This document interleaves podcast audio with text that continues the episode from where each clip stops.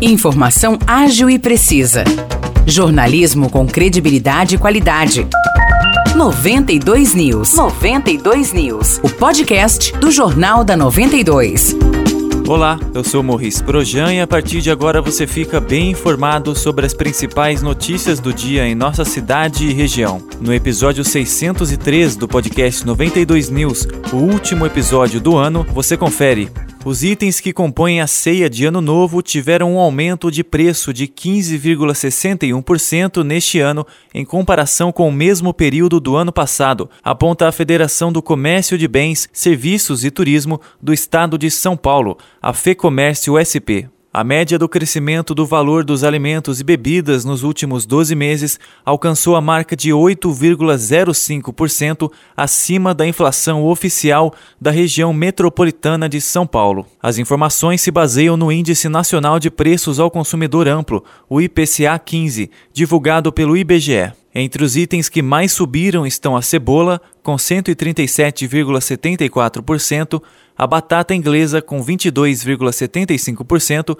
e o ovo de galinha, com 19,79%. O azeite também apresentou alta significativa, com 8,85% de aumento. O pescado, alimento bastante consumido em festas de fim de ano, registrou 6,24% de avanço. O frango inteiro teve elevação de aproximadamente 11,69%. Já as carnes tiveram avanço de 3,85% nos últimos 12 meses. Diante desses dados, cabe ao consumidor pesquisar. É o que tem feito a fisioterapeuta Valéria Vanzella, moradora de São João da Boa Vista.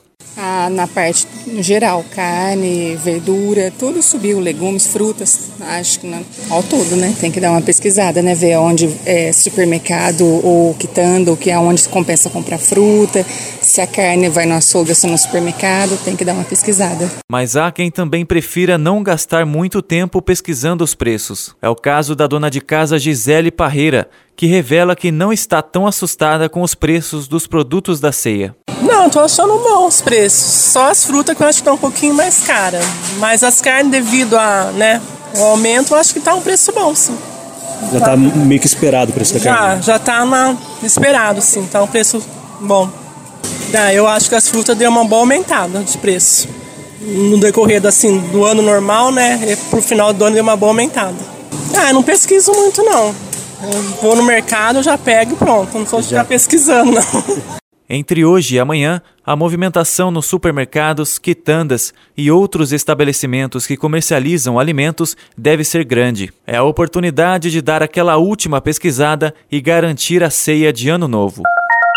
A Renovias, concessionária que administra as rodovias da região, prevê um fluxo de 345 mil veículos durante este final de semana de Ano Novo. Somente pela praça de pedágio de Jaguariúna, a mais movimentada da região, devem passar pela pista norte, sentido Campinas, sul de Minas Gerais, cerca de 44 mil veículos. Já pela pista sul, sentido interior, capital, são estimados 33 mil veículos. Segundo a concessionária, os horários com fluxo mais intenso nas rodovias são das 4 da tarde às 8 da noite de hoje e das 9 da manhã às 2 da tarde de sábado. Na volta do feriado, no domingo, a concessionária prevê que o fluxo maior deverá acontecer das 3 da tarde às 8 da noite. Até lá, a Renovias e a Polícia Militar Rodoviária realizarão a Operação Ano Novo, com ações educativas e fiscalização com bafômetros para coibir infrações. Os destaques de hoje ficam por aqui. Valeu, até o próximo episódio do nosso podcast